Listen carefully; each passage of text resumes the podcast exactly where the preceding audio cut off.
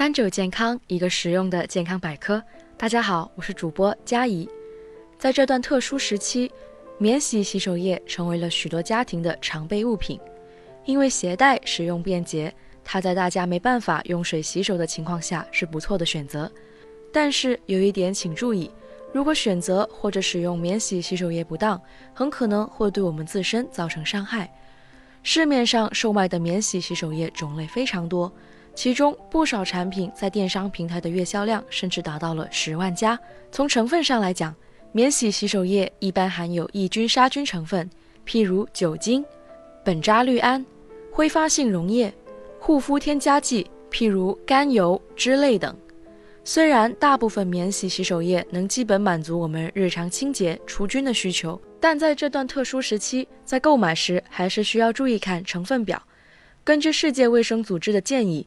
只有含有百分之七十五乙醇及酒精、含氯消毒剂、过氧乙酸等脂溶剂，才能有效灭活这次的病毒。如果选择酒精类的免洗洗手液，选择百分之六十到百分之八十的酒精浓度，实际上都可以。但要注意，洗手液并非酒精浓度越高效果就越好，像是浓度到达百分之九十甚至百分之九十五，效果反而不佳。所以大家在购买时可以重点看一下包装，基本上都会标注酒精含量。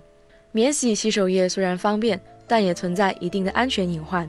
如果使用不当，也会危及健康。首先是会刺激皮肤，由于免洗洗手液里酒精含量非常高，所以才有抑菌的功效。但是长期使用这种洗手液，很容易刺激皮肤屏障，并使其受损。有不少患有手部湿疹的患者，就是因为长期酒精刺激引起的。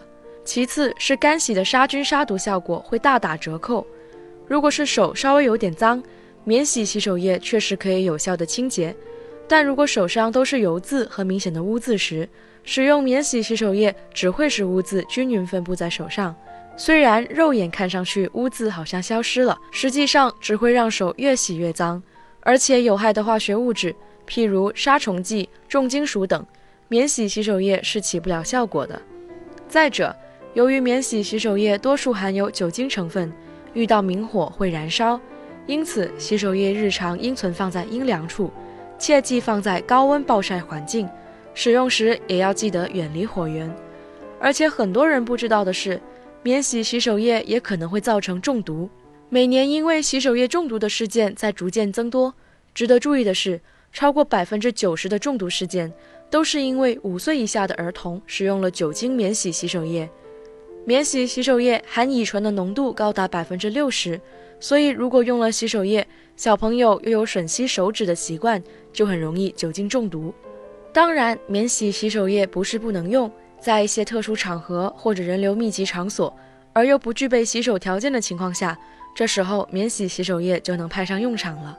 但是有条件的情况下，建议还是尽量不要用免洗洗手液，特别是年纪小的孩子，皮肤娇嫩，很容易受到刺激，而且小孩子容易误食，一有不慎可能引起中毒。流水加上肥皂或者普通洗手液，仍然是目前最基础、最有效的清洁方法。那么，到底怎么洗手能洗得最干净呢？这里给大家分享六步洗手小口诀：一、搓手掌；二、洗手背。三擦指缝，四扭指背，五转大弯，六揉指尖。保持手部清洁是降低肠道传染病和呼吸道传染病患病风险最有效、最廉价的方法之一。而想要保持手部清洁，掌握科学的洗手方法很重要，赶紧学起来吧！